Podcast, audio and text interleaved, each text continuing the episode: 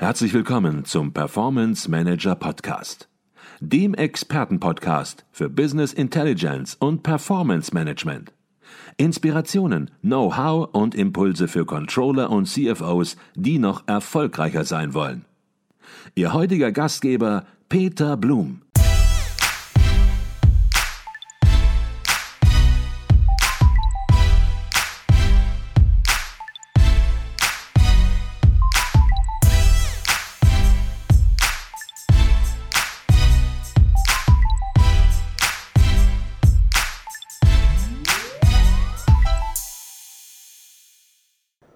Herzlich willkommen im Performance Manager Podcast. Mein Name ist Peter Blum. Die Preisverleihung zum ICV Controlling Excellence Award ist jährlich ein Höhepunkt auf dem Kongress der Controller.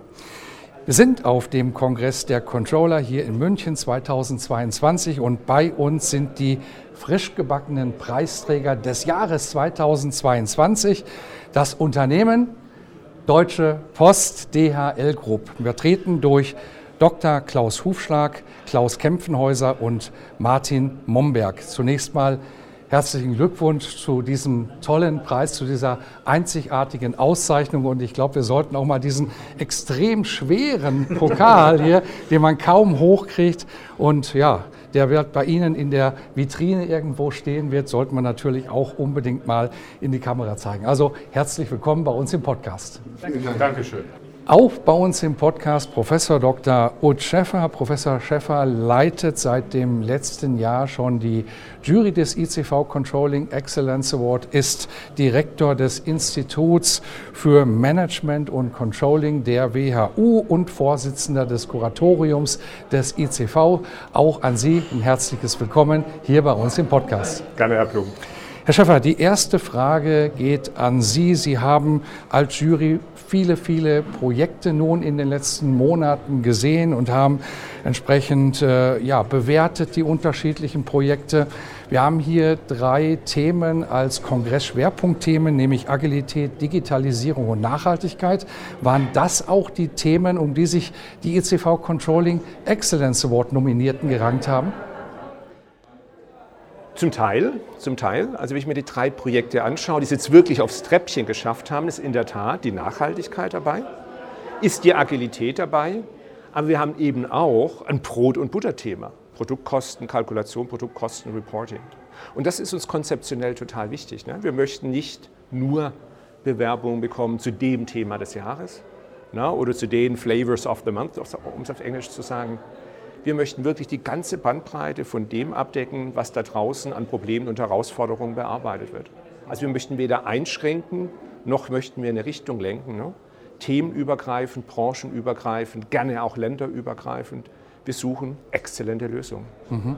Exzellente Lösungen, das ist das Stichwort. Jetzt haben wir hier die exzellenten Gewinner des Jahres 2022 und die Frage, die natürlich nahelegt, Sie haben viele gute, auch sehr gute Projekte gesehen, aber Sie mussten sich dann als Jury für ein Projekt entscheiden. Was waren denn die Kriterien für die Entscheidung? Gut, wir haben grundsätzlich vier Kriterien. Unser erstes Kriterium, ist es etwas, wo die Controlling-Community lernen kann. Und ich glaube, dieses Projekt hier ist in ganz außerordentlicher Weise dazu geeignet, ganz, ganz vielen Unternehmen, die gerade kämpfen, Nachhaltigkeit ernst zu nehmen, auch in der Finanzfunktion, auch im Reporting und vor allem eben auch in der Steuerung, zu zeigen, so geht's. So sieht ein mehr oder weniger umfassendes Projekt aus, das jetzt auch schon ein Jahr Bewährungsprobe da draußen hat, also wo auch schon so gewisser Proof of Concept bis zu einem gewissen Punkt da ist. Es kann funktionieren, es wirkt, es geht. Und vielleicht kann ich mir so kleine Teile herausnehmen. Also ein relevantes Thema, umgesetzt. Und man hat einfach das Gefühl in den Bewerbungsunterlagen und auch wenn man mit dem Team redet, die wissen, wovon sie reden. Das waren die Kriterien, die Sie angewandt haben und die dann dazu geführt haben, dass wir hier ein ganz neues, tolles Gewinnerprojekt haben in diesem Jahr. Jetzt wollen wir natürlich auch etwas über das Projekt erfahren, inhaltlich erfahren. Und ich glaube, keiner kann das besser machen, als dass Sie uns davon berichten. Was war der Titel Ihres Projektes? Und ja, erzählen Sie ein bisschen, was die Inhalte waren. Ja, vielen Dank. Äh, Klaus Hufschlag, ich bin verantwortlich für ESG Reporting und Controlling bei Deutsche Post DHL Group. Und äh, ja, unser Ziel war es, das ESG-Controlling in den Finanzbereich zu integrieren. Das heißt, äh, ja, die entsprechenden Strukturen aufzubauen für eine, nicht nur für ein Reporting, sondern eben auch für eine Steuerung, ja, sowohl für E, S und G. Wir haben uns als Konzern ambitionierte Ziele gesetzt. Ja, wir möchten äh, Clean Operations nennen wir das, ähm, ja, saubere Betriebsabläufe. Ähm, das bedeutet für uns vor allem CO2-Reduktion. Wir folgen einem Science-Based Target ähm, und wollen unsere Emissionen drastisch zurückfahren in den, äh, bis 2030. Ähm, bis 2050 möchten wir klimaneutral sein. Wir haben über 550.000 Mitarbeiter weltweit. Das heißt, wir haben auch eine große soziale Verantwortung. Ähm, wir möchten ein, ein Great Place to Work sein für alle unsere Mitarbeiter. Und ähm, wir möchten, wir sind in fast allen Ländern dieser Welt aktiv. Das heißt, äh, wir möchten auch highly trusted sein, also wirklich weltweit das Vertrauen ähm, unserer Kunden und unserer Stakeholder genießen. Mhm. Und äh, das haben wir entsprechend auch operationalisiert, in Kennzahlen gegossen. Und äh, ja, wie gesagt, wir möchten darüber nicht nur berichten, wir möchten das Ganze auch steuern. Mhm. Nachhaltigkeitscontrolling natürlich ein Top-Thema. Hat er alles gefasst, äh, was das Projekt beinhaltet oder gibt es noch Ergänzungen? Ja, vielleicht kann ich ergänzen. Mein Name ist Klaus Kempfneuer. Ich leite das Konzern Investitionscontrolling und wie Herr Dr. Hufschlag schon gesagt hat, ist es extrem wichtig, dass man nicht nur ein Konzept hat, sondern es auch lebt im operativen Business. Und Investitionsentscheidungen, die ich heute treffe, haben oftmals sehr, sehr lange Auswirkungen. Wenn ich neue Gebäude einrichte, klimaneutrale Gebäude, dann nutzen wir diese Gebäude über sehr, sehr viele Jahre. Und deshalb ist es extrem wichtig, dass wir bei den Investitionsentscheidungen heute bereits alle diese ESG-Kriterien beachten. Mhm, okay. Jetzt hat ein Projekt natürlich auch immer einen Anstoß und einen Grund, warum man es macht. Und bei Ihnen wird es jetzt so gewesen sein, dass Sie nicht damit im letzten Jahr begonnen haben, weil es entsprechende EU-Taxonomie äh, geben wird oder gibt schon oder auch gesetzliche Rahmenbedingungen, sondern Sie haben das Ganze natürlich antizipiert und auch schon im Vorfeld gesehen, worauf es hinauslaufen wird und muss auch im Bereich der Nachhaltigkeit. Ähm, wann hat es bei Ihnen begonnen, mit dem Projekt sich zu befassen? Herr Dr. Hufschlag hat gerade schon die ganzen Ziele genannt, die wir uns in unserer Strategie für 2030 gegeben haben. Das ist jetzt über zwei Jahre her. Und darauf aufbauend haben wir ein Projekt gestartet für die Implementierung und den Aufbau einer ESG-Roadmap in die komplette Organisation hinein. Das ist gesteuert worden aus, äh, aus der zentralen ähm, Konzernentwicklung und Konzernstrategie und ähm, in Hand in Hand dann mit der Finanzfunktion jetzt eben auch, was die ganze Nachvollziehbarkeit von den Zielen angeht, äh, angegangen worden. Wir sind ja als Konzern schon sehr früh in Sachen Klimaschutz gestartet. Ne? Wir sind jetzt fast zehn Jahre lang mehr oder weniger klimaneutral gewachsen, aber das reicht halt heute nicht mehr. Wir wollen aktiv Reduktion erzielen und äh, das halt entsprechend steuern. Und dazu nehmen wir als Konzern halt auch eine Menge Geld in die Hand. Mhm. Ja, wir planen bis 2030 7 Milliarden Euro in äh, nachhaltige Technologien zu investieren. Mhm, okay. Jetzt ist Nachhaltigkeit ein großes Thema und wir wollen es ein bisschen runterbrechen ins Controlling. Und ähm, wenn wir auf der einen Seite im Controlling natürlich Finanzkennzahlen messen, dann wird das so einfach nicht mehr funktionieren beim Nachhaltigkeitsreporting. Da kommen auch nicht finanzielle Kennzahlen dazu, die spielen eine Rolle. Natürlich kann das am Ende auch in Euros möglicherweise gemessen werden, aber es ist ein Kennzahlensystem erforderlich. Und das wird nicht so einfach laufen, wie es sich anhört. Sie haben alles richtig gemacht und haben das zum Erfolg geführt, aber es werden auch Probleme auftauchen, Hindernisse und man wird sich fragen, ist das überhaupt die richtige Methode, die richtige Kennzahl? Was waren so die größten Hindernisse auf dem Weg zum Erfolg? Die Herausforderung, die wir als, als erste wesentlich hatten, war genau die. Wir müssen die richtigen Kennzahlen herausfiltern. Und wir steuern unsere CO2-Effizienz schon sehr lange. Wir haben den selbstgewählten Indikator, den KEX, den Carbon Effizienzindex, berichtet, auch im Geschäftsbericht, auch schon seit 2015 ähm, reasonable testiert. Ähm, aber wie Herr Dr. Hufschlag gesagt hat, das ist halt nicht mehr genug, sondern wir müssen jetzt wirklich die Dekarbonisierung steuern.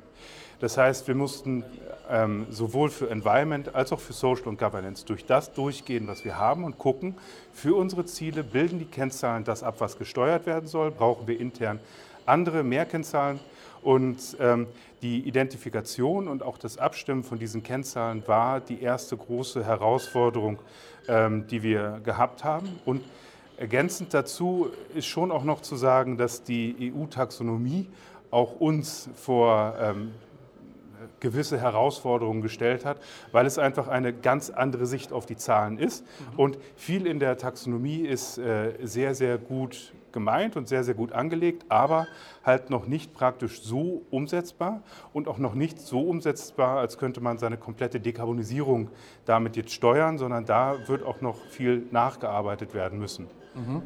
Jetzt haben Sie es angesprochen, die EU-Taxonomie und die soll natürlich in gewisser Weise ein Framework bieten, damit sie es einfacher haben. Aber das ist möglicherweise in der aktuellen ja, Situation noch nicht so optimal gelungen. Vielleicht muss man hier und da auch aufpassen, dass nicht überreguliert wird und dass hier dann entsprechend auch am Ziel vorbeigeschossen wird.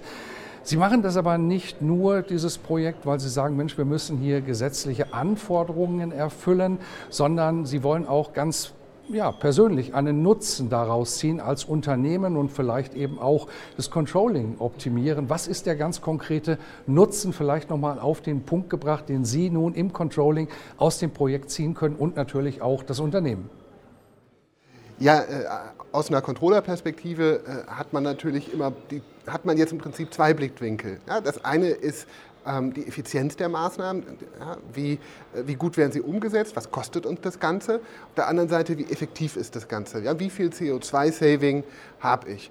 Und wir haben es jetzt bei uns so abgebildet, dass wir das wirklich die Transparenz auch in die Organisation hinein haben und äh, Maßnahme und Wirkung zusammen betrachten können und äh, damit eigentlich optimal eigentlich das Unternehmen an der Stelle steuern können. Mhm, okay. Herr Professor Schäffer, jetzt wollen wir natürlich aus Sicht der Jury auch mal hören, was Sie als Jury ja, konkret überzeugt hat. Der erste Platz, das ist eine ganz besondere Sache. Da reiht man sich in eine Hall of Fame sozusagen auch ein. Absolut, sagen Sie. Und was war in diesem Jahr das Besondere, dass Sie gesagt haben, viele tolle Projekte, aber das ist die Nummer eins?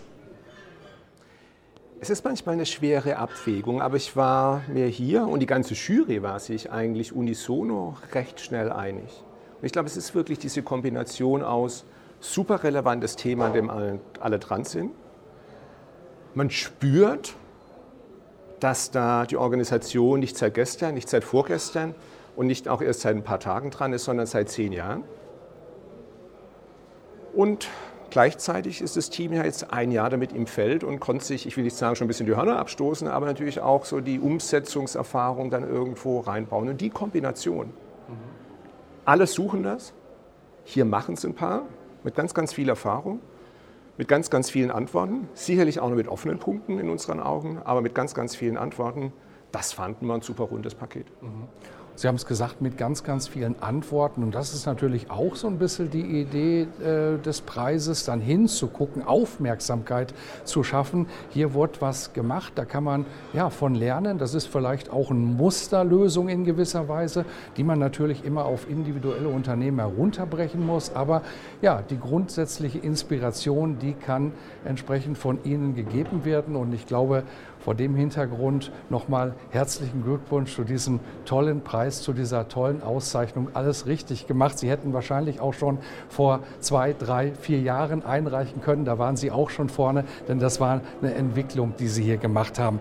Jetzt vielleicht nochmal ganz zum Abschluss, weil wir wollen ja auch immer ein bisschen motivieren, dass andere teilnehmen. Sie sind jetzt die Gewinner in diesem Jahr und alle sagen, Mensch, toll, aber haben wir denn überhaupt eine Chance, wenn wir da teilnehmen und wie viel Aufwand ist das? Vielleicht nochmal Ihr Plädoyer an alle teilzunehmen und natürlich auch vielleicht ein bisschen zu schildern, wie viel Aufwand war denn das?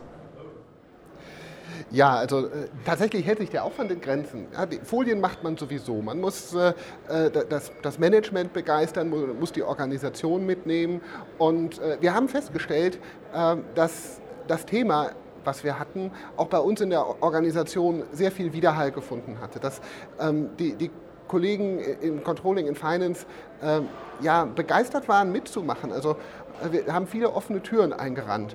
Und äh, ja, da haben wir gedacht, warum das nicht nochmal weiter teilen? Weil ESG lebt davon, dass es nicht nur einzelne Unternehmen machen, sondern dass viele dabei sind. Dass viele Unternehmen Verantwortung übernehmen Und äh, wenn wir zeigen können, wie das funktioniert und dass es funktionierende Ansätze gibt, dann haben wir das sehr gerne getan. Mhm. Und Herr Blume, wenn ich hier noch einen ja. Satz ergänzen darf, das ist mir wirklich auch für die Community wichtig. Also teilen, andere lernen lassen, ja. Aber gerade auch hier bei einem Thema, wo ja noch gar nicht so klar ist, was ist die Rolle der Controller? Na, wir haben heute Morgen hier am Kongress gesehen, dass in 80 Prozent aller Unternehmen Controller in der Eigeneinschätzung von CFO und Controller selber nicht maßgeblich dieses Thema Nachhaltigkeit treiben. Das machen andere. Das macht die Strategie, das macht die Nachhaltigkeitsabteilung, wenn es ganz schlecht läuft, Investor Relations und Communications. Und jetzt hier ein Beispiel zu sehen, es kann wirklich auch im Controlling funktionieren und damit vielleicht auch andere zu motivieren, nicht nur zu lernen, sondern auch ein bisschen zu kämpfen als Controller, dass wir dieses Zukunftsthema als Community besetzen. Da bin ich in der Eigenschaft, in der Eigenschaft Jury, in der Eigenschaft Kuratorium super dankbar. Mhm. Ein tolles Projekt. Sie haben alles richtig gemacht. Nummer eins im Jahre 2022 beim begehrtesten Controlling-Preis, den man, ja, man kann glaube ich sagen, in Europa gewinnen kann. Herzlichen Glückwunsch nochmal und vielen Dank für diesen Podcast. Vielen Dank.